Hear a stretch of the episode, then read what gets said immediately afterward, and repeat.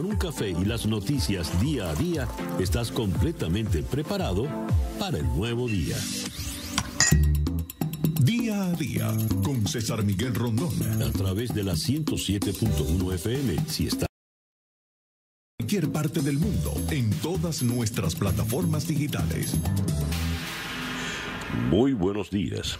Nos amanece ya este lunes 27 de julio del año 2020 y ya son las 7 en punto de la mañana de este nuevo día. Usted está en la sintonía de Día a Día desde Miami para el mundo. Día a Día es una producción de Flora Alicia Anzola para América Digital con Laura Rodríguez en la producción general, Jessica Flores en la producción informativa, Jesús Carreño en la edición y montaje, José Jordán en los controles, con las presentaciones musicales de Manuel Sáez y Moisés Levi, y ante el micrófono, quien tiene el gusto de hablarles, César Miguel Rondón. El reloj indica 7 y un minuto de la mañana. Calendario lunar. Tenemos desde la medianoche, 12 minutos después de la medianoche, a la luna creciente en Escorpio. Y en breve, a las 8 y 33 minutos de la mañana, tendremos el cuarto creciente. El cuarto creciente es la segunda etapa del ciclo lunar. Es el tiempo para crecer, lapso para trabajar en función del cuidado, desarrollo y progreso de un proyecto ya iniciado. También se puede reencaminar, reestructurar o replantear un arranque que no fue del todo positivo. Y esto nos toca con la luna en Escorpio, la luna de los cambios radicales, la luna para arrancar de raíz todo aquello que no sirva, que no esté funcionando. Es también la luna de las renuncias, es la luna pues de los cambios fuertes y profundos. También hay que tener cuidado porque es la luna de la violencia, la luna de las venganzas y la luna de los celos, también del sexo. Luna creciente en Escorpio, cuarto creciente en Escorpio, Sol en, en Leo, cuando nos amanece este lunes 27 de julio del año 2020. Y a las 7 y 2 minutos de la mañana, escuchemos ahora el reporte meteorológico en la voz de Alfredo Finalé. Buenos días, Alfredo. Hola, ¿qué tal César? Muy buenos días para ti, muy buenos días para todos los amigos que están en sintonía. Estamos iniciando una nueva semana. Hoy es el lunes, julio 27 del 2020. Y antes de hablarte del tiempo local, te comento que durante este fin de semana, bueno, pues Hanna se desintegraba sobre áreas del territorio mexicano. Gonzalo también se desintegraba sobre aguas del Atlántico y el Caribe. Pero hoy tenemos una nueva zona de disturbios que vigilar el Atlántico que ha mantenido en los últimos días un alto potencial ciclónico. Así que seguiremos pendientes a la evolución y trayectoria de esa fuerte onda tropical. En cuanto a las temperaturas, Miami llegaba ayer a 93 grados Fahrenheit. Esto alrededor de las 2 y 12 minutos de la tarde, quedando 2 grados por encima de lo normal para esta fecha. Quedaban en 89 en áreas de Cayo Hueso, también en el área de Palm Beach llegó a 90 grados Fahrenheit en áreas de Fort Lauderdale. Para hoy, una jornada parcialmente nublada con aislado potencial de lluvias, quedando entre un 20 a un 30%. De hecho, en general, esta semana tendrá menos actividad de lluvias y tormentas que la pasada semana. Prácticamente toda la semana con ese mismo porcentaje, entre un 20 a un 30%, predominando cielos parcialmente nublados. La mañana con vientos variables débiles y calma, luego en la tarde veremos vientos de región este-sureste que en el mar podrán alcanzar de 5 a 10 nudos, olas de dos pies de altura, la bahía ligeramente movida. Máximas temperaturas para hoy quedando entre 89 a 93 grados con un índice de calor en la tarde superando los tres dígitos. Para aquellos que siguen las fases lunares, les digo que hoy estamos iniciando la fase de cuarto creciente. Yo soy Alfredo Finale y les deseo muy buenos días. Muchísimas gracias, Alfredo. Alfredo Finalé es el meteorólogo de nuestra emisora hermana Actualidad 1040 AM. Estas son las noticias de Venezuela. A ver, tenemos eh, para el día de hoy, comenzamos con esta información que nos da la agencia Reuters. Un hombre murió este fin de semana por un disparo cuando manifestantes fueron dispersados por fuerzas de seguridad durante una protesta por el retardo en la distribución de gasolina. Carlos Chaparro, de 47 años, murió presuntamente a manos de efectivos de la Guardia Nacional cuando las personas reclamaban la falta de combustible en una estación de servicio en Aragua de Barcelona, en el estado Anzuategui. El gobernador opositor Antonio Barreto Sira dijo que quedó evidenciado una vez más la crisis que vive nuestra gente por la escasez eh, de gasolina, un productor fallecido y otro ciudadano herido ante presuntas irregularidades en el manejo de las estaciones de servicio.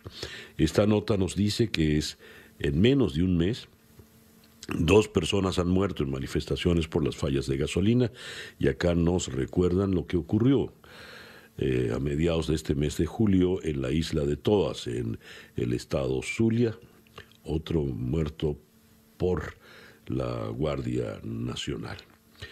Eh, tengo acá esta información. La Asamblea Nacional advierte sobre nueva estrategia de Operación Alacrán. La leo en la página del Universal.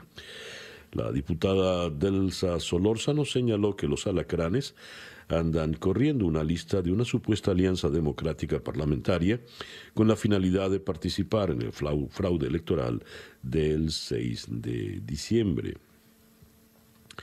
En la misma página del Universal, según ACNUR, la Asociación de, eh, de Naciones Unidas para los migrantes y refugiados, Venezuela es el segundo país del mundo con mayor número de desplazados. Naciones Unidas ha señalado en oportunidades anteriores que el país alcanzaría 6 millones y medio de eh, emigrantes venezolanos en el 2020. Sin embargo, debido a la pandemia, muchos han retornado a su país. Con más de 3.700.000 migrantes, Venezuela está por debajo de los 6.600.000 de Siria, pero por encima de naciones como Afganistán, con 2.700.000, Sudán del Sur, 2.200.000 y Myanmar, con un millón. Estos, eh, todos estos países, a excepción de Venezuela, son países que están en guerra. Sin embargo, eh, la cifra que se maneja formal, oficialmente, está en el orden de los 5.200.000 venezolanos emigrantes. Tengo otra nota para la diputada Delsa Solórzano. Denuncia que el diputado Gilbert Caro está en condiciones infrahumanas. Eh, la crueldad del régimen no tiene límites. El diputado Gilbert Caro está aislado en condiciones infrahumanas. Eso es tortura. Es hora de actuar, le pide a la Corte eh, Criminal Internacional. La hermana del diputado J.D. Caro dijo, mi hermano me dijo llorando que se está volviendo loco. Yo le pedí que fuera fuerte, que se aferrara y que leyera la Biblia. Yo me siento muy triste desde que regresé de ese lugar por mi hermano y por el trato que tuvieron conmigo. Y tenemos que eh, el presidente Juan Guaidó rechaza las torturas contra el diputado Gilbert Caro. A través de su cuenta en Twitter, el presidente de la Asamblea Nacional y presidente encargado dijo es práctica de la dictadura torturar incluso hasta la muerte. Con estas acciones en contra de Caro se pretende generar terror a los que por años hemos luchado. Y eh, otra noticia que tiene que ver con Juan Guaidó. Esta la leo de La Voz de América.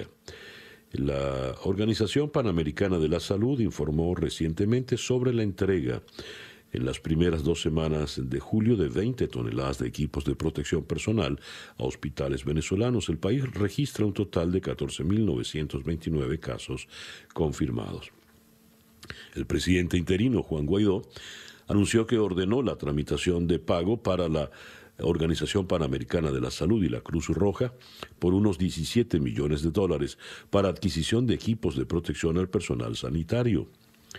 Y escribió en su cuenta Guaidó, luego de superar una gran cantidad de obstáculos, estoy enviando la orden de transferencia de los recursos para la Organización Panamericana de la Salud y Cruz Roja Internacional para dotar de equipo de protección a nuestros héroes que están en la primera línea de combate contra el COVID-19. Eh, retornados en Apure protestaron por los malos tratos y la falta de alimentos en un refugio. Una situación irregular con venezolanos retornados aislados por el COVID y la Guardia Nacional bolivariana se presentó ayer domingo en el refugio El Amparo en el estado Apure. Los afectados denuncian que en el lugar no cuentan con las mínimas condiciones de salud, de alimentación ni de distanciamiento social. En un video difundido en redes sociales, ciudadanos señalaron que la Guardia Nacional Bolivariana usa la fuerza para mediar la situación. Queremos irnos a nuestras casas, queremos irnos de aquí, tenemos derecho manifestaron las personas desesperadas en el audiovisual. No somos migrantes, solo queremos regresar. Ah, no, esto tiene que ver con los que están varados en, en España. En este refugio de El Amparo hay al menos 700 personas confinadas en tres carpas de campamento militar, en las cuales hay aproximadamente 200 niños, todos ellos expuestos no solo al COVID-19, sino a otro tipo de enfermedades. Hablando de los varados en España, estos son, eh, esto tiene que ver con un avión que iba a regresar, eh, que iba a repatriar a España, a españoles. El vuelo que trasladaría pasajeros desde Maiquetía hasta Madrid está suspendido desde este sábado, según informó el Consulado General de España en Caracas. No saben si se trata de una suspensión definitiva. El reloj indica en este momento 7 y 15 minutos de la mañana acá en Día a Día. Noticias de Latinoamérica. Eh, este domingo el presidente de Colombia, Iván Duque, se refirió al número importante de casos de pacientes recuperados. Hoy el número de recuperados llega a 125.037, lo que significa que en Colombia se han recuperado más del 50% de las personas que han sido diagnosticadas con esta enfermedad. México, por su parte, reportó 306 nuevos fallecidos, eh, por coronavirus, elevando la cifra total de muertos a 43.680, además de que se registraban 390.516 infectados conocidos en el país, 5.480 más que en la víspera, según cifras oficiales. Y esta noticia, el muro fronterizo de Trump cae como papel no resistió los vientos de Hanna, eh, la tormenta tropical Hanna derrumbó una parte del muro fronterizo que divide a México de Estados Unidos en el transcurso de la tarde de ayer domingo. De acuerdo con un video publicado en redes sociales, los fuertes vientos y la lluvia de la tormenta debilitaron el famoso muro de Donald Trump a tal punto que lo tiraron al suelo. En Ciudad de México, banderas de México y pedidos de renuncia. Así fue la quinta caravana de protestas contra el presidente López Obrador. Por quinto fin de semana en los últimos meses, decenas de automóviles salieron a las principales avenidas de la Ciudad de México y otras partes de la República usando los claxones. Eh, y el principal pedido era pedirle la renuncia, exigirle la renuncia a el presidente López Obrador. En Argentina se recuerda la muerte de Eva Perón con antorchas virtuales a 68 años de su muerte. Esto fue en el día de ayer. Eh, la marcha de las antorchas que se celebró por vez primera el 26 de agosto de 1952, a un mes del fallecimiento de Evita, se realizó por la plataforma Zoom bajo el eslogan Evita Inmortal. En eh, Perú, al menos una de cada cuatro personas estaría contagiada del nuevo coronavirus en Lima y los alrededores de la capital, que alberga casi un tercio de los 33 millones de habitantes del, del país. Perdonen. Esto según un estudio difundido en el día de ayer. En el vecino Ecuador se registran 80.694 contagiados del coronavirus y 5.510 fallecimientos. Eh, Quito se mantiene como la ciudad con más casos tras registrar 119 nuevos positivos respecto al sábado para totalizar 12.459 según el reporte diario del Ministerio de Salud Pública. En Chile, el Ministerio de Salud informó ayer domingo que se registró un descenso del 5% en los nuevos casos de coronavirus, porcentaje que cae hasta el 29% si se toman en cuenta las últimas 14 jornadas. En el Brasil, el presidente Jair Bolsonaro apeló contra una orden del Supremo Tribunal Federal que bloqueó varios perfiles de sus partidarios en redes sociales en medio de una investigación en curso sobre noticias falsas, dijo eh, este fin de semana el mandatario derechista en sus cuentas de redes sociales. En Panamá, el presidente Laurentino Cortizo avaló el pronóstico del Bank of America de que la economía local se derrumbará hasta 10% este año a causa del COVID y resaltó que el autocuidado es indispensable para frenar la veloz propagación del nuevo coronavirus y poder continuar con la reapertura económica. Panamá acumula 58.864 casos y 1.275 muertes por la enfermedad en Paraguay, eh, otro muerto en este mes de julio y suben ya a 41 los fallecidos. En El Salvador, el exministro de la Defensa y de Seguridad, David Mungía Payés, y el expresidente Mauricio Funes fueron acusados formalmente por supuestamente favorecer a las principales pandillas del país en el marco de un pacto que se dio entre 2012 y 2014 para bajar la cifra de homicidios. Representantes de la Fiscalía General de la República presentaron el requerimiento ante el Juzgado Especializado de Instrucción de San Salvador, según lo informó el Ministerio Público. Y el reloj nos indica que son en este momento las 7 y 20 minutos de la mañana. Escuchas día a día con César Miguel Rondón. Bien, nuestra agenda para el día de hoy se me ha desaparecido lamentablemente, no la tengo, así que eh, vamos a tratar de, reproducirla eh, desde acá. Vamos a comenzar con Joseph Umire experto en temas de seguridad en la ciudad de Washington, para con él hablar de eh, el tema chino, la tensión creciente entre China y los Estados Unidos. Ayer un, abundante, un trabajo con abundante información en el The New York Times eh, elevaba las alarmas, las alertas, porque la situación puede ser irreversible tal como está quedando, aún si el presidente Trump no repitiese en la Casa Blanca. Luego vamos a ir hasta Oslo, Noruega, para hablar con la eh, profesora Benedict Bull. La profesora Bull es profesora de la Academia de Gobernanza Global de Oslo y directora de la Red Noruega de Investigación sobre Latinoamérica. Esto a propósito de los nuevos intentos por un diálogo bajo el padrinazgo del gobierno noruego. La pregunta, ¿aún es posible restablecer un diálogo en Venezuela cuando incluso ya varios países asumen al régimen de Nicolás Maduro como una dictadura? De Oslo vamos a ir a Ciudad de México, donde vamos a conversar con la periodista Joely Ramírez a propósito de la situación de Emilio Lozoya.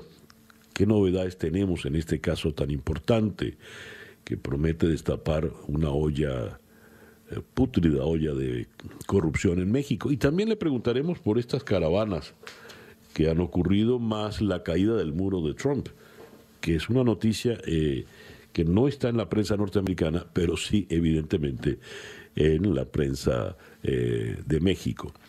Luego vamos a ir hasta la ciudad del Tigre, en el estado Anzuategui, en Venezuela, para conversar con Marine Elid Marcano a propósito del asesinato de un manifestante a manos de la Guardia Nacional en Aragua de Barcelona. De allí vamos a ir hasta de El Tigre, estado Anzuategui, iremos a Buenos Aires, en la Argentina, para hablar con el analista internacional Andrei Servin Pont. Eh, la Armada rusa recibirá armas hipersónicas para ataques nucleares. ¿Contra quién se está armando eh, Vladimir Putin? Y vamos a cerrar nuestra agenda del día de hoy desde La Paz, Bolivia, donde conversaremos con el periodista Juan Carlos Arana a propósito del aplazamiento de eh, las elecciones, el nuevo aplazamiento de las elecciones, crece la preocupación en, Bolivia, el, clima político se hace cada vez más tenso y eh, además tenemos la situación del COVID con muertos en las calles de las principales ciudades bolivianas. Esa nuestra agenda para el día de hoy, lunes 27 de julio del año 2020. Y ya son las 7 y 24 minutos de la mañana. El editorial con César Miguel Rondón. Impresiona cómo las noticias de muertos a manos de la Guardia Nacional Bolivariana se repiten en, la prensa, en los pocos medios que dan información, como si nada, como si fuese algo, algo normal, ¿verdad? Otro muerto a manos de la Guardia Nacional. Y todos son muertos en manifestaciones. Y en manifestaciones porque las cosas están mal, porque no hay gasolina, porque no hay gas, porque no hay agua, porque no hay luz, porque todos los servicios están por el piso. Y la respuesta a estas faltas en los servicios, a estas carencias en, la vida cotidiana, son la represión y la muerte. Eh, con la misma, hoy tenemos las noticias de la situación del el diputado Gilbert Caro, quien es víctima de torturas, y es el caso que se repite de tantos otros presos políticos.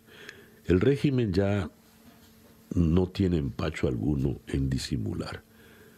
Mata con total frialdad, como si nada, como si fuéramos moscas los venezolanos. ¿Hasta cuándo durará esta situación? Ojalá tuviéramos la respuesta, mas no la tenemos. Bien, el reloj indica que son las 7 eh, y 26 minutos de la mañana. Esto es...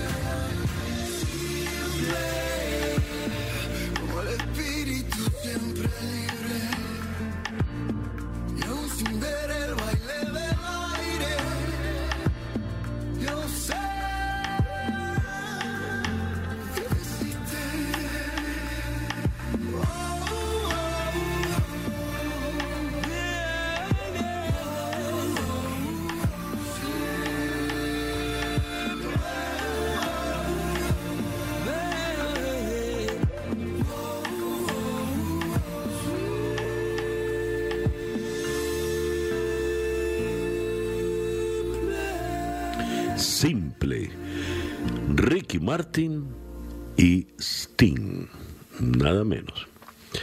Ese es lo más reciente que han hecho juntos, ¿no?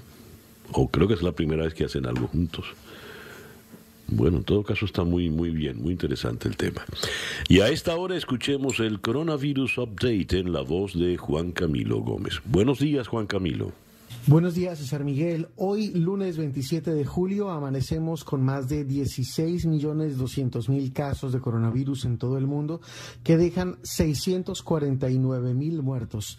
En Estados Unidos tenemos más de 4 millones 227 mil casos, que dejan más de 146 mil 800 muertos. Y en Florida sumamos 423 mil 800 casos en total, para también un total de 5.972 muertos. Dios. Muchísimas gracias, Juan Camilo. Juan Camilo Gómez es nuestro compañero en actualidad 10:40 AM. El reloj indica 7 y 37 minutos de la mañana, acá en día a día. Las noticias de hoy en Estados Unidos. Comenzamos una vez que Juan Camilo nos deja esa cifra de muertos, 5.972 solo en el estado de la Florida con eh, 423.800 casos de contagios. Leo esta nota. Si Florida fuese un país, si el estado de Florida fuese un país, ocuparía el sexto puesto de naciones con más casos de COVID-19. Imagínese usted, si fuera un país, estaría incluso por encima de México. Bien, bueno, bien no, mal. Según cifras del Departamento de Salud, el virus arrasa en el, en el, estado de Florida. Y a pesar de esta alarmante situación, el gobernador Ron DeSantis no ha ordenado el uso de tapabocas en lugares públicos ni el cierre de establecimientos comerciales, lo cual ha despertado el malestar y preocupación de expertos en salud. Otra noticia que viene de Florida ex convictos en Florida deberán pagar sus multas judiciales para poder participar en las elecciones presidenciales. Pese a que esta orden había sido revocada en 2018 para reos no violentos, el gobernador republicano Ron DeSantis la restauró, afectando así a casi 1.400 expresidiarios, en su mayoría hispanos y afroestadounidenses, que aún lidian con este tipo de deudas. Eh, no deja de ser esto estrategia electoral, evidentemente. En, otras informaciones, eh, tengo acá el asesor económico de la Casa Blanca, Larry Kudlow, dijo ayer que el gobierno federal extenderá la moratoria de desalojos por impago de alquiler dentro de la próxima ronda de alivio por coronavirus, en la que habrá otro cheque de 1.200 dólares. Entrevistado en CNN, Kudlow defendió la postura de los republicanos de no extender los 600 dólares adicionales por desempleo, argumentando que ese subsidio está perjudicando a los pequeños negocios. Y eh, tenemos que el proyecto republicano de ayuda por el coronavirus se dará a conocer en el día de hoy, según eh, había anunciado Steve Mnuchin, el secretario del Tesoro. Eh, la legislación republicana de alivio al coronavirus será dada a conocer en el día de hoy. Los problemas más apremiantes son los beneficios de desempleo mejorados que se agotarán la próxima semana y las protecciones de responsabilidad civil de las demandas relacionadas con el coronavirus, según explicó el secretario Nunchin. Podemos actuar muy rápido con los demócratas en estos temas. Nos hemos movido rápidamente antes y no veo ninguna razón por la que no podamos hacerlo nuevamente, eso declaró en el día de ayer. El huracán Hanna causa estragos en Texas. El presidente Donald Trump aprobó ayer domingo la declaración de emergencia para el estado de Texas tras el paso del huracán Hanna, el primero de la temporada atlántica.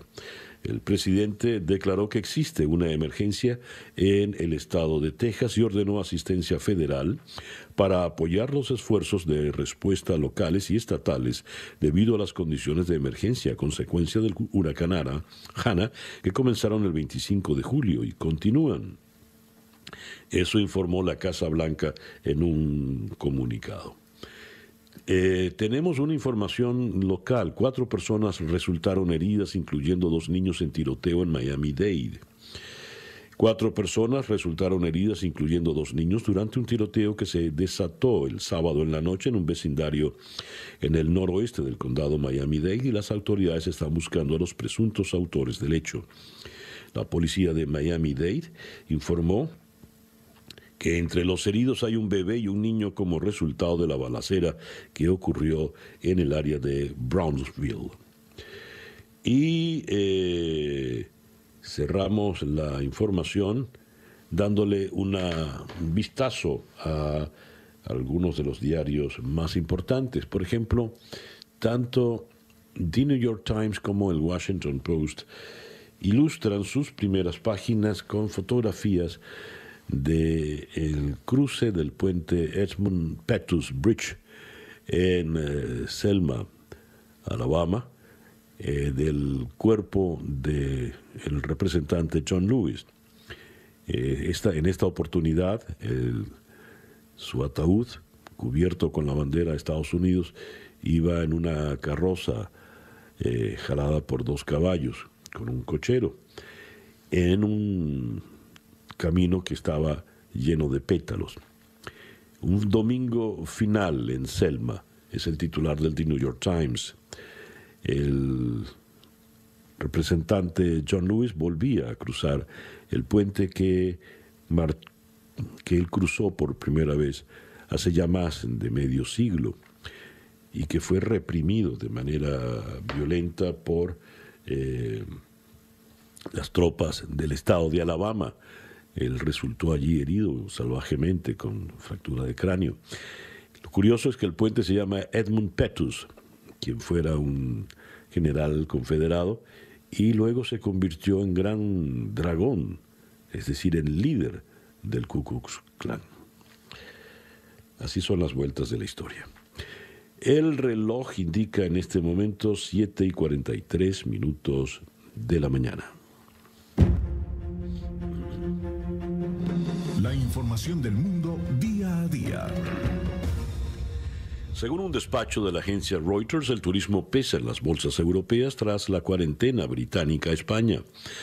Las bolsas europeas abrían hoy lunes a la baja con los valores vinculados a los viajes desplomándose en las primeras operaciones de la mañana, después de que el Reino Unido impusiera una cuarentena a quienes regresen de España debido a un aumento de los casos del coronavirus. El eh, Índice paneuropeo Stocks 600 caía 0,5% a las 7 y 18 de Greenwich, tras registrar el viernes su primera caída semanal en cuatro semanas. En España, el ABC de Madrid, la cuarentena del Reino Unido pone en jaque al sector turístico español. La recuperación económica que debía coger fuerza en verano camina en el alambre ante la multiplicación de brotes y la decisión del Reino Unido de imponer un aislamiento de dos semanas a aquellos ciudadanos que vengan de España. La medida aprobada por el gobierno de Boris Johnson ha caído como un mazazo sobre las esperanzas del sector turístico, que veía agosto como el mes que podía levantar el vuelo y que ahora enfrenta un panorama en el que nuestro principal mercado emisor de turistas ha sacado a España de la lista de países seguros contra el COVID-19. Por otra parte, el gobierno español está clamando que España es segura para los turistas y los españoles y el gobierno está tratando de convencer al Reino Unido de que excluya, por lo menos, a las Islas Baleares y a las Canarias de la cuarentena, según dijo la ministra de Exteriores Arancha González Laya, casi una, una súplica. El español Baltasar Garzón testifica mañana sobre el presunto espionaje a Assange. Mañana no, hoy, está previsto para hoy lunes. El jurista español Baltasar Garzón, que coordina la defensa de Julian Assange, testificará hoy ante el juez de la Audiencia Nacional que investigue el supuesto espionaje al fundador de Wikileaks cuando estuvo refugiado en la Embajada de Ecuador en Londres. Defiende a Julian Assange, defiende a Alex Saab, en fin.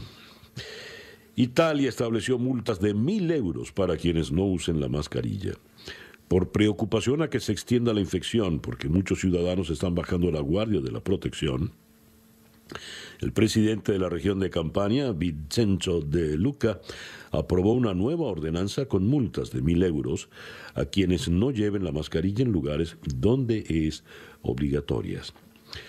La confianza de las empresas alemanas mejoró, mejoró aún más en julio después de haber registrado un aumento récord en junio según una encuesta publicada hoy lunes, que sugiere que los negocios prevén que la mayor economía de Europa se recuperará del impacto del coronavirus y se evita una segunda ola de infecciones. El Instituto Alemán IFO dijo que su índice del clima empresarial subió desde 86,3 puntos dato revisado en junio hasta 90.5 en julio. Se trata del tercer aumento consecutivo y supera las expectativas de los economistas que preveían que fuera del 89.3. Eh, por otra parte, tenemos China informó de 61 nuevos casos de coronavirus en el territorio continental para el día de ayer, 26 de julio, en comparación con los 46 casos registrados un día antes, según informó el lunes. Hoy, lunes, la Comisión de Salud y las nuevas infecciones que no involucran a personas que regresan del extranjero alcanzaron el número más alto desde principio de marzo. Y en el enfrentamiento con Estados Unidos, China se apoderó de las instalaciones del consulado estadounidense en la ciudad de Chengdu, después de haber ordenado su desalojo en represalia por eh, la clausura del consulado chino en la ciudad de Houston. En el Medio Oriente, al menos ocho muertos por una motocicleta bomba en el norte de Siria. Al menos ocho personas, entre ellas una mujer y un niño, murieron ayer domingo por la explosión de una motocicleta bomba que dejó a otros 19 heridos en la ciudad norteña siria de Ras Al Ain, fronteriza con Turquía y bajo el control de las tropas de Ankara y milicias locales aliadas, según informó una ONG. Australia registra un aumento en los casos diarios por COVID y récord de muertes. 459 casos y 10 fallecidos. Y vamos a cerrar la información internacional en eh, Rusia.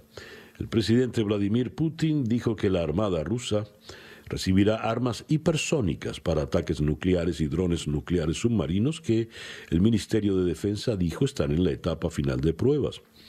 Putin, quien dice que no quiere iniciar una carrera armamentista, suele hablar de una nueva generación de armas nucleares rusas que afirma son inigualables y pueden alcanzar casi cualquier lugar del mundo. Algunos expertos occidentales han puesto en duda su nivel de avance. Veremos. Un artículo en el país de Madrid dice, tres décadas después de la caída del muro de Berlín, las dos superpotencias del siglo XXI parecen lanzadas hacia una nueva guerra fría. Estados Unidos y China avanzan en una espiral de amenazas, sanciones y acusaciones de espionaje de consecuencias imprevisibles para ellos y para el resto del mundo. Ayer, eh, un trabajo muy, muy interesante en el The New York Times nos hablaba de cómo esta tensión puede ser, al parecer, irreversible entre estas dos potencias. Vamos a la ciudad de Washington, donde en la línea telefónica está el experto en temas de seguridad, Joseph Umire. Joseph, muy buenos días. Buenos días, César. Gracias por la invitación. Un gusto. A ti por atendernos, Joseph. A ver, ¿cuán grave es este enfrentamiento? ¿Hasta dónde puede llegar esta situación tan tensa entre China y Estados Unidos? Es una situación muy tensa, es algo que se está mirando con mucho cuidado.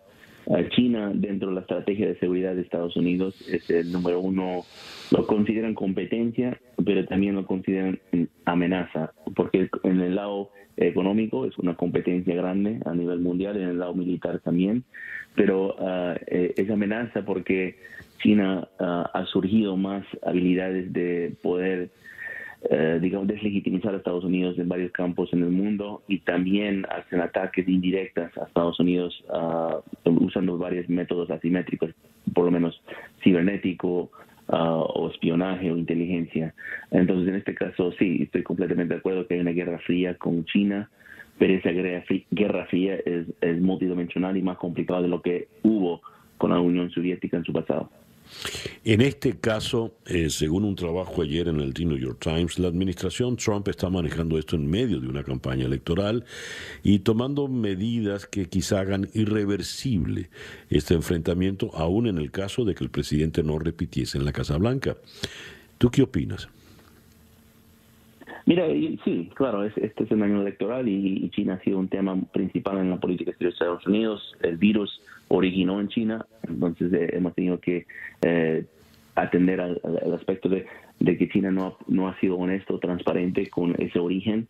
Ah, y eso es parte de, creo que, las estrategias que está manejando China. China, más allá de que esto pudiera ser o no pudiera ser un, ataque biológico, ah, yo, no, yo no considero tal vez esa parte o no estoy mirando esa parte, lo que estoy mirando es la desinformación, porque eso sí, eso sí pasó, eso sí se puede evidenciar, eso sí es, es verdad. O sea, China manejó un alto grado de desinformación sobre este virus. Mintieron sobre dónde originó, mintieron de las características del virus, mintieron de dónde se iba a expandir ah, y mintieron sobre, eh, mintieron sobre el, remedio o los potenciales remedios para curar el virus.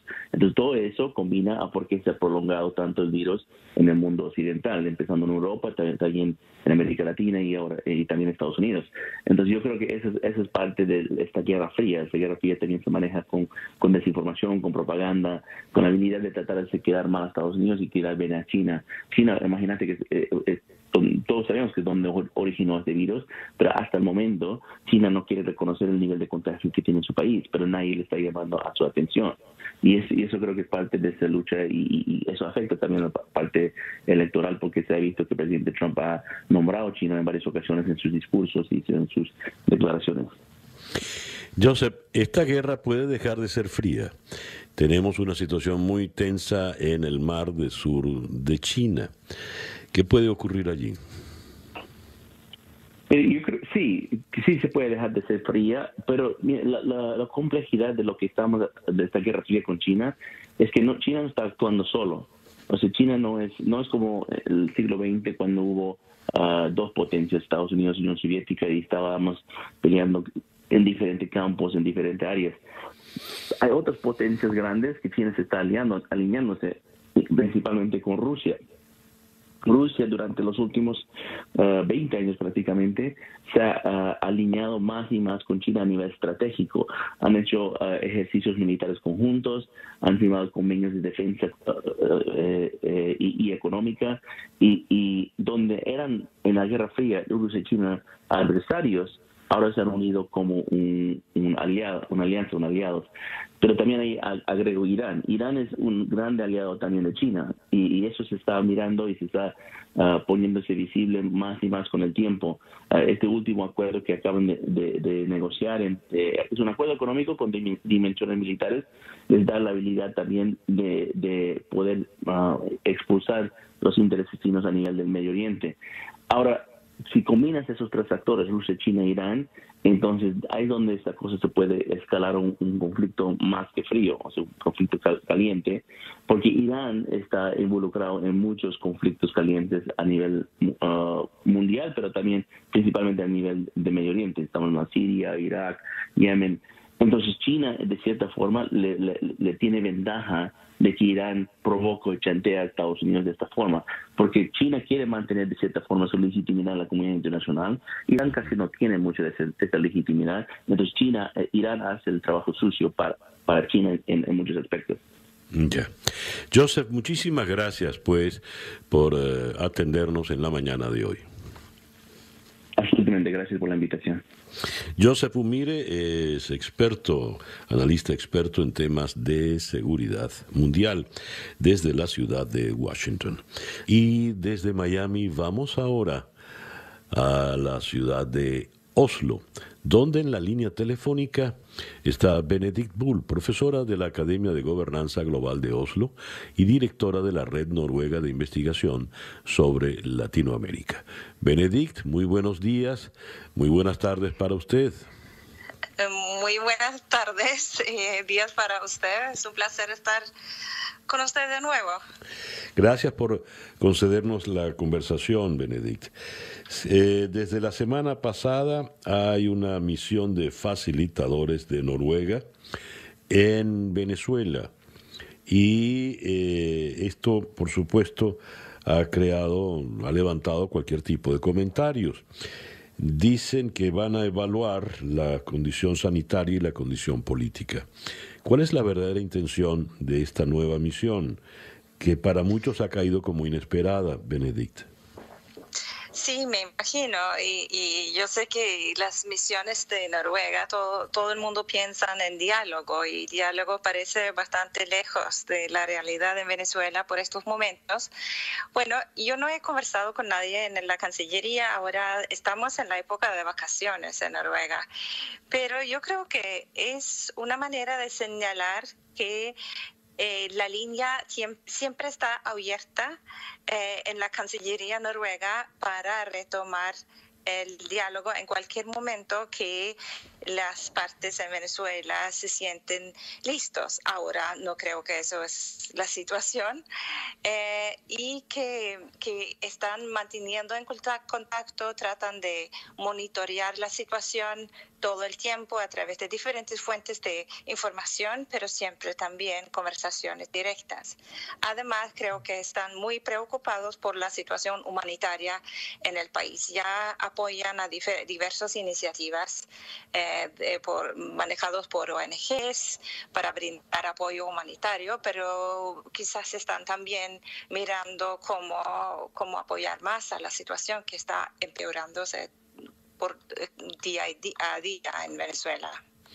Benedict, hay una expresión en Venezuela que dice el juego está trancado, eh, quiere, quiere decir que no hay opciones para dar un paso adelante. No hay salida alguna en el juego político en Venezuela. Usted, sin embargo, ha dicho la línea permanece abierta. ¿Qué tanto puede hacer Noruega, eh, los emisarios en este momento? Bueno, eh, yo creo que es ahora no pueden hacer muchas cosas y yo creo que estoy muy de acuerdo con, con la, el análisis que hacen muchos analistas en Venezuela que todos todas las opciones parecen ser bloqueadas. Ahora con la mirada a las elecciones el 6 de diciembre que ahora está controlado por este nuevo CNE y hay hay muchas cosas que han cambiado. Yo creo que existía hace un año algo por lo menos una luz en el túnel alguna esperanza de alguna salida, ahora se ve muy, muy difícil. Entonces, mi eh, yo no, yo no veo cómo un grupo de diplomáticos noruegos puedan cambiar, cambiar eso. Yo creo que será más como quizás mantener el contacto eh, mantenerse informado para quizás hacer algo en el largo plazo. El otro tema es obviamente elecciones en los Estados Unidos que pueden cambiar por lo menos el entorno internacional un poco y entre ahora y noviembre e inclusive diciembre cuando habrá elecciones en Venezuela yo creo que es muy difícil que se surge nuevas iniciativas eh, dirigidas por Noruega o cualquier otro actor. Benedict, como última pregunta, usted ha estudiado el caso venezolano desde hace ya mucho tiempo, es una experta en la materia y pues ha podido llevarle el pulso a los momentos de, más difíciles y también a los momentos donde algunos abrigábamos eh, cierta esperanza. Para usted, ¿dónde estaría la verdadera salida al conflicto venezolano? que no me iba a preguntar justamente esa pregunta, pero, pero, yo creo que es muy difícil ver, porque y también tampoco creo que es para mí como una observadora externa decirlo a los venezolanos que sí han intentado a través de, muchos diferentes caminos salir de, ese, de esa situación. Pero yo creo que es cierto que la salida no va por intervención militar, eh, la salida no va por eh, el uso de fuerza. Eh, hay que haber algún tipo de negociación en pero negociación solamente significa que hay, hay conversaciones sobre algo, hay un, muchos diferentes formatos, muchos diferentes contextos y muchos diferentes, muchos diferentes momentos. Yo creo que, y, y, el, el, otro, la otra palabra clave es elecciones, pero eso también ahora es complicadísima en Venezuela, como todos sabemos. Entonces yo creo que eh, no hay una salida, hay, hay que buscar eh, alguna salida en, en, los momentos en que uno vive y estos momentos ahora con, la, con el COVID-19, con, con la situación en la asamblea y todo lo demás no es entre los mejores de los de momentos. Ya lo creo. Muchísimas gracias, Benedict, por uh, atendernos en la mañana de hoy.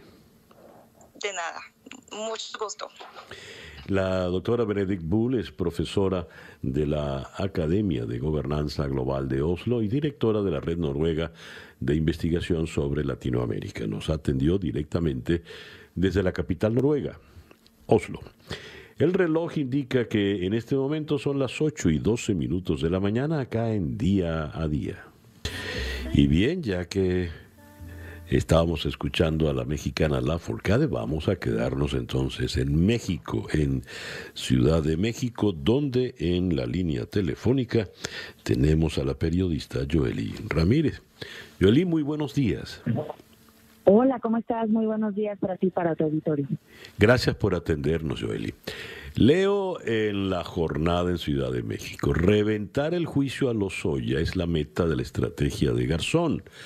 Eh, Baltasar Garzón está, por lo visto, en todos los juicios complicados defendiendo a los cuestionados, a los corruptos. Hoy es noticia en Europa por el caso de Juliana Sánchez, ha sido noticia a efectos de Colombia y Venezuela por la defensa que ha asumido de Alex Saab, y es el estratega eh, en la defensa de eh, Emilio Lozoya. ¿Qué nos puedes comentar, Joelí, por favor? Pues sí, al parecer tiene todos los casos de pesos, de peces gordos, incluido Emilio Lozoya procesado aquí en México, y es una fecha clave. El 17 de julio, Emilio L. llegó a Ciudad de México y hoy, 10 días después, Todavía no se sabe qué ha sucedido con él. Supimos que llegó, fue trasladado a un hospital, operado en ese momento y la Fiscalía había dado un plazo de 10 días para ponerlo a disposición de los jueces y comenzar el proceso legal. Sin embargo, hasta este momento no hay fecha de audiencia, no hay información en el reclusorio norte donde tendría que presentarse a rendir su primera eh, indagatoria. Y bueno pues tiene eh, varios casos abiertos. Sabes que llegó aquí por asociación delictuosa operaciones con recursos de procedencia ilícita y cohecho eh, derivado de la venta de la planta de agronitrogenados y Odebrecht y que tiene pendiente la compraventa irregular por la planta de fertilizantes Fertinal. Sin embargo, hoy es clave porque vamos a saber exactamente cuál va a ser el trato que le van a dar las autoridades judiciales a este procedimiento, porque aunque a este momento haya opacidad en el caso, nadie sabe exactamente qué está sucediendo. Hay varios caminos legales que podría acogerse. El más importante es el principio de oportunidad.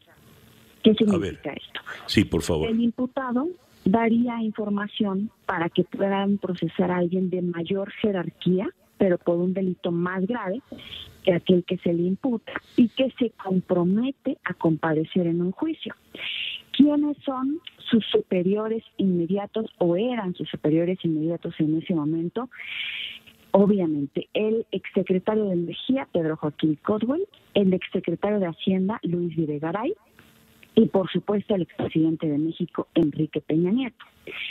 La clave es determinar cuáles son los delitos por los cuales se le van a procesar, porque si en este momento las autoridades mexicanas, que encabeza otro gobierno diferente al PRI, en el que en ese momento gobernaba con el expresidente Enrique Peña Nieto, si no se establecen de manera puntual los delitos, el caso podría caerse por violaciones al debido proceso. Es por eso que hoy es fundamental saber cuáles son los, las imputaciones por las cuales va a rendir información y cuál es la figura con la que va a llegar ante un juez. Muchos expertos dicen que podría iniciarse un maxi proceso como el caso Lavallato, por ejemplo, en Brasil, para que todas las personas involucradas en la trama de corrupción de Odebrecht puedan ser llevadas a juicio, investigadas y procesadas de manera paralela. Otros más dicen que el caso Odebrecht ya prescribió porque son delitos electorales que, que, por los cuales se presentó una denuncia en 2012. Sin embargo, si en este momento su em, defensa decide buscar la figura de testigo protegido, como lo ha venido diciendo el presidente Andrés Manuel López Obrador en sus diferentes conferencias mañaneras, eso podría abrir un, un, camino para que Emilio L. rinda información de todas las personas que estuvieron involucradas en este proceso de corrupción con la constructora brasileña y ahí sí procesar a varios de sus jefes y colaboradores del mismo nivel, que no es cosa menor. Recordemos que Emilio Lozoya eh, se sabe que fungió como enlace entre la constructora Odebrecht e importantes empresas para asociarse y ganar contratos de obra por 10.5 millones de dólares. Esa fue una declaración del exdirector de Odebrecht, Luis Alberto Meneses. Por eso no es cosa menor la cita que se tiene hoy con las autoridades mexicanas, pero te repito, la clave está en la opacidad en la que se ha llevado el proceso hasta este momento y hoy podría ser clave. Podríamos conocer en realidad hacia dónde va este, este juicio y el maxi proceso, en todo caso. Sí, yo leo hoy en eh, una nota en Infobae cuánto y a quiénes López Obrador confía que Lozoya revele detalles de sobornos a legisladores para aprobar la reforma energética y pacto por México.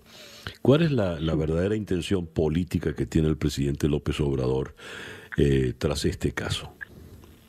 De la mayor gravedad, porque em, tú sabes que siempre hay que respetar el debido proceso y la presunción de inocencia. Sin embargo, hoy, aunque no se sabe nada del proceso legal, han comenzado a filtrarse diferentes documentos en los que se revelaría que hubo una red de corrupción con legisladores de varios partidos que en ese momento ayudaron con su voto a aprobar esta reforma energética que fue cantada como una reforma histórica. Hablamos de legisladores del PRI, del PAN, PANAL y Partido Verde Ecologista de México.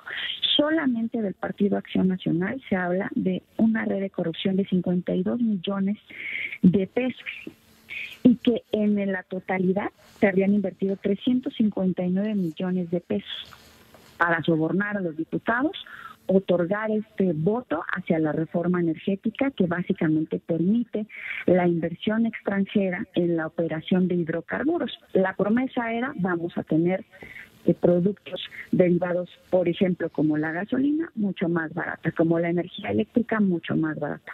Se vota, se aprueba una reforma estructural de verdad de gran calado y que hoy el gobierno mexicano dice, hubo una red de corrupción, por tanto, podríamos buscar a través del órgano legislativo una contrarreforma. ¿Por qué es importante? Porque el Tratado de Libre Comercio, por ejemplo, pues tiene varios contratos otorgados a través de esta reforma energética con empresas extranjeras que vinieron a México, ya invirtieron, ya exploraron pozos y ahora están en el proceso de explotación. Sin embargo, si el gobierno mexicano inicia una contrarreforma, esos acuerdos podrían estar bajo litigio. Y entonces, ¿de quién, a quién le van a pertenecer todas las ganancias de esa inversión que hicieron empresas extranjeras en territorio mexicano? Viene un entramado judicial por el tema energético en este modelo del Tratado de Libre Comercio, ahora llamado TEMEC. Ya. Bueno, interesante por demás todo esto. Estaremos muy pendientes. Joelí, muchísimas gracias por atendernos en esta mañana. Como siempre, un placer contigo y con tu auditorio. Muy buen día. Joely Ramírez, periodista desde Ciudad de México, 8 y 24 minutos de la mañana. 8 y 24 minutos de la mañana en día a día y de Ciudad de México vamos ahora a la ciudad de... Eh, se cayó la llamada. Bueno, vamos a esperar que puedas retomar la llamada para... Estamos tratando ahora de ir a la ciudad de El Tigre, en el estado Anzuategui, en Venezuela, para conversar con la periodista Marinelid Marcano. Eh, ella es corresponsal del Pitazo en la zona sur de Anzuategui. Temprano habíamos leído un despacho de la agencia Reuters que decía, un hombre murió el sábado por un disparo cuando manifestantes dispersados por fuerzas de seguridad durante una protesta por el retardo en la distribución de gasolina en un poblado al este de Venezuela dijeron eh, el gobernador, el fiscal y una organización no gubernamental. Hablamos de Carlos Chaparro, de 47 años, quien murió presuntamente a manos de efectivos de la Guardia Nacional Bolivariana cuando las personas reclamaban la falta de combustible en Aragua de Barcelona. Ahora sí tenemos a Marine Lid Marcano desde El Tigre, Estado Anzuategui. Marine Lid, muy buenos días. Muy buenos días, César. ¿Cómo estás? Gracias por atendernos. Marina Lid, ¿qué pasó en Aragua de Barcelona? Bueno, eh, de acuerdo a, las informaciones que hemos manejado y, según los testigos, eh, en una estación de servicio eh, llamada Buenos Aires, en Aragua Barcelona, había una cola de, de, vehículos, de personas que ya llevaban más de una semana en espera para surtir combustible y eh, eh, aparecer eh, un capitán de la Guardia Nacional que se encontraba en el sitio, a pesar de que la estación estaba cerrada, eh, dio paso a unos vehículos para que entraran a la estación de servicio a surtir el combustible. Por supuesto que esto causó molestias en las personas que ya llevaban días pernoctando para poder surtirse de combustible y se presenta eh, la situación, el reclamo eh, de estas personas hacia eh, los mm, funcionarios militares. Y ah, es allí cuando se dice que una de las personas arrojó una piedra y los funcionarios militares lo que hicieron fue disparar. Y en ese hecho resulta muerto un productor de queso eh, una persona de 47 años que era muy conocido eh, en esta zona. Y resulta gravemente herido eh, otra persona de 54 años que bueno aún mm, está en el hospital Luis Racetti de Barcelona con una situación una condición de salud este, delicada. Este productor era el conocido Lalo Carlos Enrique Chaparro. ¿Quién le dispara a él? ¿El capitán de la Guardia Nacional? Eh, eh, efectivamente, eh, este, este productor, que como dices, Lalo, según los testigos, señalan que fue el capitán quien le dispara y de hecho ah, después que, que resulta este, mortalmente herido, una multitud de vecinos de la zona de Aragua de Barcelona se traslada hasta la vivienda del capitán, ahí mismo en Aragua de Barcelona, y quema su casa, causaron destrozos, esto en rechazo porque desde el, desde el primer momento de lo sucedido fue al capitán a quien señalaron de, ser el responsable de la muerte de, esta persona. Y le queman la casa entonces eh, una turba de los habitantes de, la, de Aragua de Barcelona. Eh, este, entraron, eh, dicen que, que sacaron este, muchas cosas que tenía eh, el capitán en la vivienda y posteriormente las quemaron parcialmente. ¿Y qué pasó luego? ¿Dónde está el capitán y qué más ha ocurrido? Bueno, eh, se decía que el capitán permanecía en el destacamento 815, que es la segunda compañía de la Guardia allí mismo en Aragua de Barcelona. Sin embargo, eh, ayer en la tarde, este, Tare William Sá, a través de, su cuenta de Twitter, informa sobre la detención de cuatro militares y dos civiles. Y esta mañana eh, conocimos eh, y pudimos confirmar que entre esos detenidos está el capitán Carlos Alberto Borregales, Mm. Eh, y otros eh, tres sargentos mayor de tercera y los dos civiles, como lo, lo, lo indicó en su, en su reporte el mismo Tare William, este, que acompañaban al capitán al momento que se encontraba en la estación. No sabemos hasta ahora eh, eh dónde está recluido o dónde lo dónde eh, lo tienen, pero sin embargo la, información que está ya confirmada es que fue detenido. Ya. Marinelid, muchísimas gracias por atendernos en esta mañana. No, gracias a ustedes. Marinelid Marcano es la corresponsal del portal El Pitazo en la zona sur del estado Anzuategui, en Venezuela, en el oriente venezolano. Ella nos reportó desde la ciudad de El Tigre. Leo este despacho de la agencia Reuters proveniente de la ciudad de Moscú. El presidente de Rusia, Vladimir Putin, dijo ayer domingo que la Armada de Rusia recibirá armas hipersónicas para ataques nucleares y drones nucleares submarinos que el Ministerio de Defensa dijo están en la etapa final de pruebas. Putin, quien dice que no quiere iniciar una carrera armamentista, suele hablar de una nueva generación de armas nucleares rusas que afirma son inigualables y pueden alcanzar casi cualquier lugar del mundo. Algunos expertos occidentales han puesto en duda su nivel de alcance, sin embargo. Las armas, algunas de las cuales aún no han sido desarrolladas, incluyen el dron nuclear submarino Poseidón, diseñado para ser transportado en submarinos, y el misil crucero hipersónico Zircon, que puede ser desplegado desde navíos en superficie. La combinación de velocidad, maniobrabilidad y altitud de los misiles hipersónicos, capaces de viajar a más de cinco veces la velocidad del sonido, los hace difíciles de rastrear e interceptar. Y estas armas, sean cierto o no que las tienen tan sofisticadas y peligrosas, tan letales, ¿son para qué? ¿A quién va a atacar Putin o de quién se va a defender Putin? Vamos hasta la ciudad de Buenos Aires para abordar el tema con Andrei Servin Point, quien es eh, analista internacional, experto precisamente en armas y equipamiento. Andrei, ¿cómo estás? Muy buenos días. Buenos días, muchas gracias por la invitación. Gracias a ti por atendernos. A ver, eh, la primera pregunta, ¿es cierto todo esto que está anunciando Putin? Porque la misma nota de la agencia Reuters da pie a alguna duda, ¿no? A varias dudas.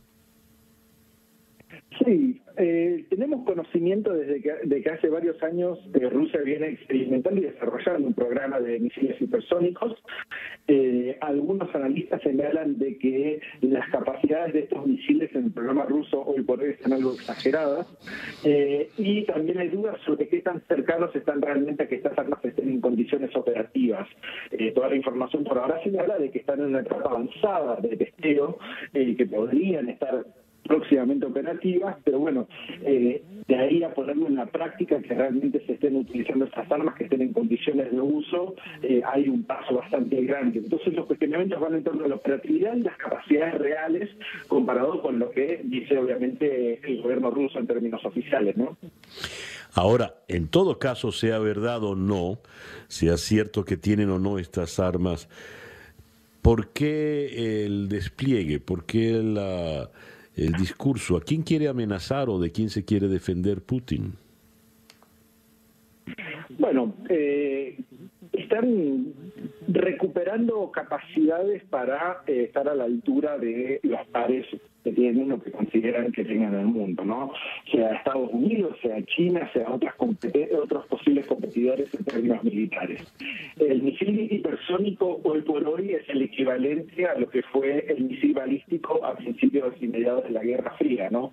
Cambió las capacidades y cambió la dinámica de una posible guerra nuclear y de, confrontaciones convencionales también, ¿no? Entonces es un paso en esos términos, ¿no? De, que cambien las reglas del juego y eso también va a tener un impacto no solo sobre las capacidades de las Fuerzas Armadas rusas, sino también la doctrina de los países con los que ellos compiten o que consideran que puede haber una confrontación militar. Pensemos entonces en la OTAN en este momento tan cuestionada por eh, Donald Trump. Eh, ¿Hay alguna postura oficial por parte de la OTAN frente a estos anuncios rusos? Mira, por ahora eh, lo que hemos visto es que Estados Unidos es el único país de la OTAN que está proactivamente desarrollando misiles hipersónicos con un propósito bastante diferente. Estados Unidos está desarrollando hasta ahora misiles hipersónicos de uso convencional, o sea que no tienen una carga nuclear encima. Entonces pueden ser utilizados en escenarios mucho más amplios. ¿no?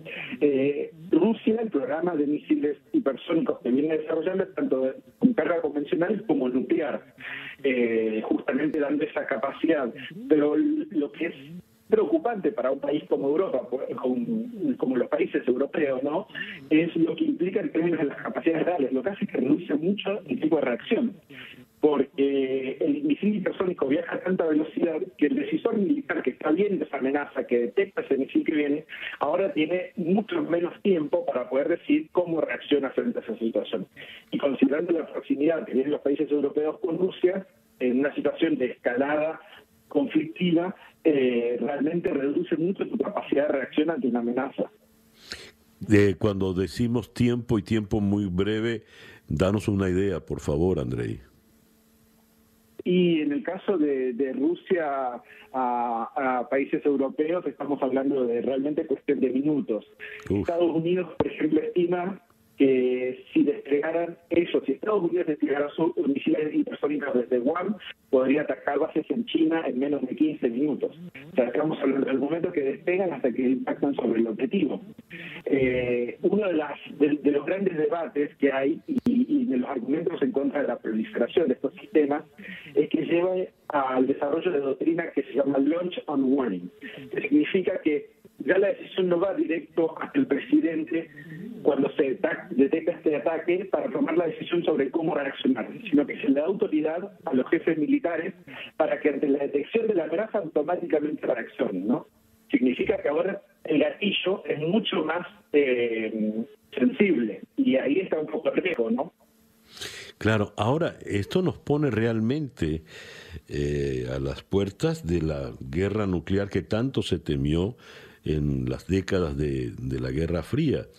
Y no solo estamos, estamos hablando en este momento puntual de la, de la, del alarde ruso, del anuncio hecho por Putin, pero la situación entre China y Estados Unidos crece en tensión y hay una tensión muy puntual, casi prebélica, por lo que está ocurriendo en el mar del sur de China. ¿Podrías eh, eh, evaluar todos eh, estos diversos escenarios en un conjunto, Andrei, por favor? A ver, estamos viendo a una diversidad de actores en el escenario internacional que se encuentran, primero que todo, en un escenario que es completamente incierto, ¿no? las referencias comunes son la Guerra Fría. Pero la Guerra Fría, dentro de todo, tenía limitaciones, eh, tenía actores claros en sus funciones y, sus competencias. Había una bipolaridad que establecía cierta estabilidad. En el contexto actual no hay esa estabilidad, no hay esa bipolaridad. Tenemos múltiples actores alrededor del mundo que están compitiendo unos con los otros. Eh, y, es muy difícil definir cómo es el futuro que se aproxima rápidamente. Entonces eso es lo que nos pone también, aumenta los riesgos sustancialmente, también explica por qué muchos de estos actores siguen viendo como particularmente relevantes eh, el aumento de sus propias capacidades defensivas, porque los escenarios con los que nos podemos enfrentar en el futuro son sumamente inciertos, y hay que prepararse para una diversidad de ellos. Si el año pasado decíamos eh, íbamos a encontrarnos con este nivel de escalada violenta en la frontera entre China y la India, muchos iban a dudar de que realmente fuera a estallar un posible conflicto por ese lado. Hoy por hoy no tenemos que estar viendo de cerca porque realmente eh, vemos a ambas partes subiendo la apuesta y parece cada vez más real una posibilidad de algún tipo de conflicto en esa frontera. Entonces, eh, tiene sentido hasta cierto punto de que estas grandes potencias, ante un mundo que es cada vez más incierto, digan, bueno, vamos a apostar a tener los medios para defendernos y defender nuestros propios intereses, eh, ya que no sabemos exactamente qué se viene ni cuál va a ser la dinámica con la que vamos a lidiar frente a estos competidores a nivel internacional. Ya como última pregunta, Andrei, habida cuenta de la situación interna de la OTAN, bastante frágil sobre todo por las discrepancias que ha planteado Donald Trump. ¿Está esta OTAN de tiempos de Trump en condiciones de enfrentar esa eventualidad eh, rusa, según los anuncios de ayer?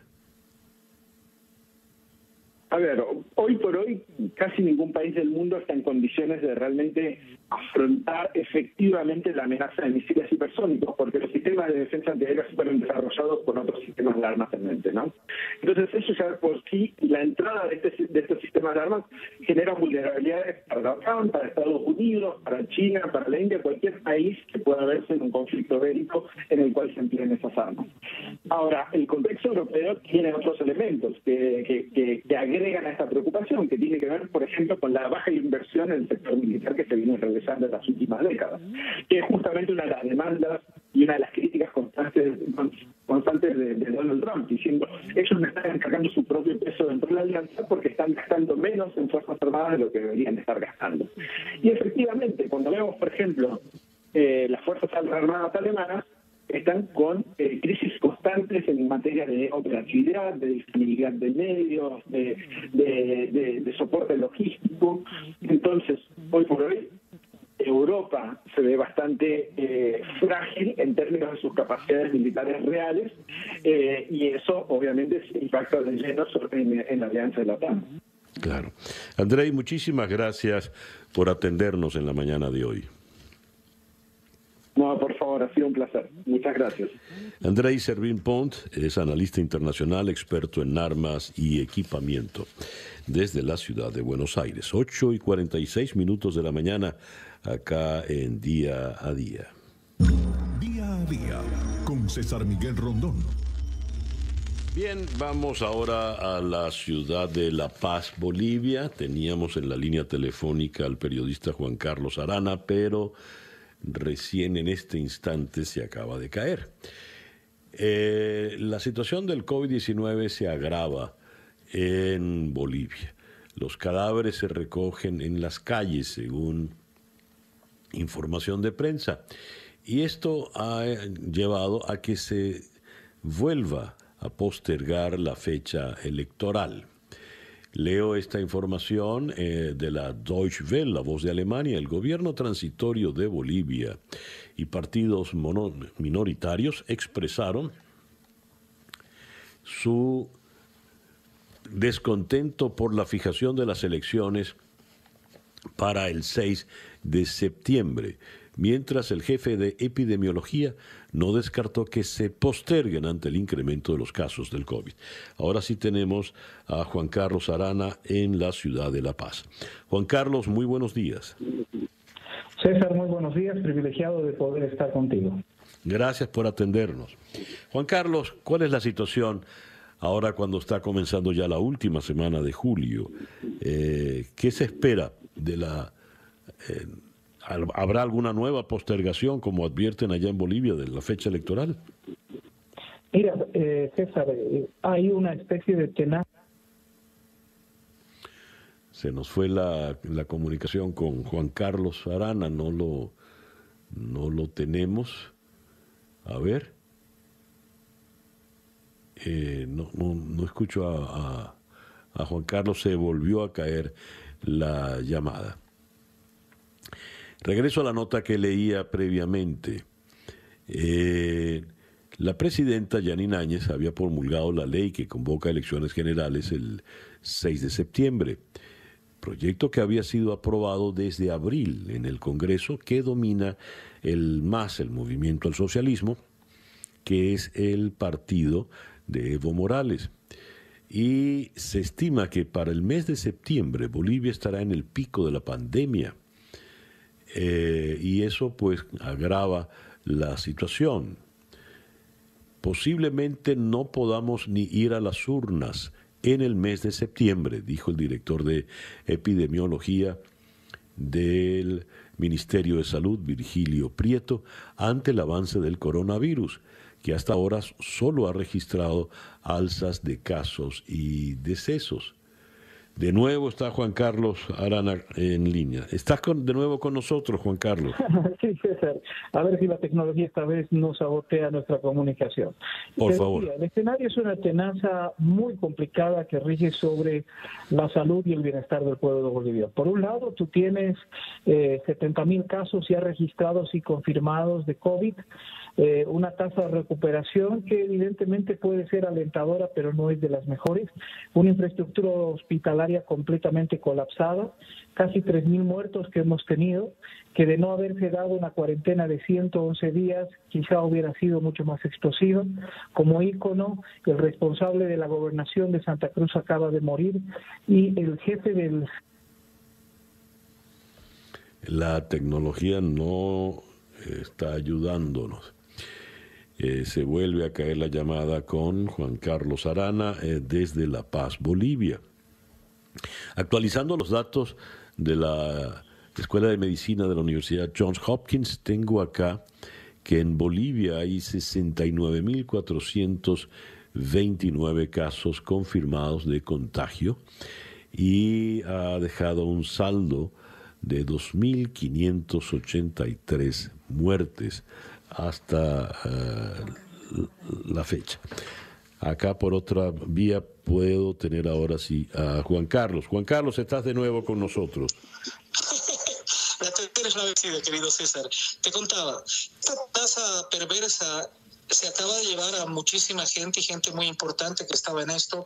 No en vano, cuatro ministros de Estado están contagiados con COVID, la propia presidenta.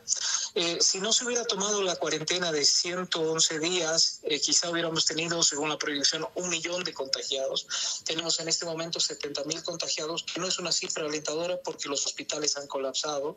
Y si a esto le sumas la púa política del partido del expresidente Morales, que quiere o quiere que ir a elecciones, no importa cómo, no importa la experiencia de, de Dominicana, donde los casos se duplicaron, la consecuencia de centralizar a la gente en el momento electoral, realmente es una bomba de tiempo. Bien, ¿qué puede eh, ocurrir cuando hablas de bomba de tiempo? Eh, ¿De qué periodo de tiempo estás hablando, Juan Carlos? Mira, eh, no tenemos en este momento una sola cama disponible ni en terapia intensiva ni en hospitales que han sido designados para COVID tenemos que tratar de que la gente contagiada que está en pleno proceso de recuperación eh, o de tratamiento pueda salir de allí para dejar el espacio libre a los que vienen en una larga fila. Es tan dramática la situación que la gente que ha fallecido eh, tiene que esperar cinco días para poder ser enterrada porque los hospitales también están, o los cementerios, perdón, están también colapsados. Entonces, es un escenario muy, muy complicado. Se calcula que podríamos llegar hasta este fin de julio con más de 100.000 contagiados y por la progresión de casi 2.000 confirmados por día puede ser una realidad. Las elecciones se ha planteado, el órgano electoral ha definido que eh, podrían ser el 18 de octubre realizables, no el 6 de septiembre como estaba inicialmente planteado, en la perspectiva de darle un tiempo a la salud para que la gente o decida cuidarse o de alguna manera pueda tener acceso a los servicios de salud. Juan Carlos, muchísimas gracias pues por la paciencia y por habernos concedido estos minutos en la mañana de hoy. Muchas gracias, un verdadero gusto César y a tus órdenes. Gracias, Juan Carlos Arana, periodista desde la ciudad de La Paz, en Bolivia. 8 y 53 minutos de la mañana. La sorpresa del iPod con César Miguel Rondón. Y con esa cúcala tan peculiar allá al fondo cerramos pues por el día de hoy. Esto fue Día a Día desde Miami para el mundo. Día a Día es una producción de Flor Alicia Anzola para América Digital con Laura Rodríguez en la producción general, Jessica Flores en la producción informativa, Jesús Carreño en la edición y montaje, José Jordán en los controles y ante el micrófono, quien tuvo el gusto de hablarles, César Miguel Rondón. Gracias pues por permitirnos estar allí. Tengan todos el mejor día posible y a las 8 y 55 para variar, Barbarita. Pitos.